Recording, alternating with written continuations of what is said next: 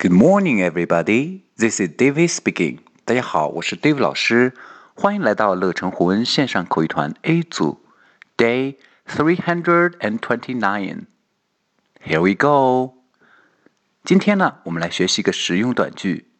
马上就要国庆节了，我们该怎么祝福呢？Happy National Day.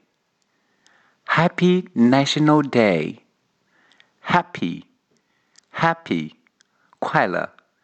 National, national. Day, day. Happy National Day. 国庆节快乐。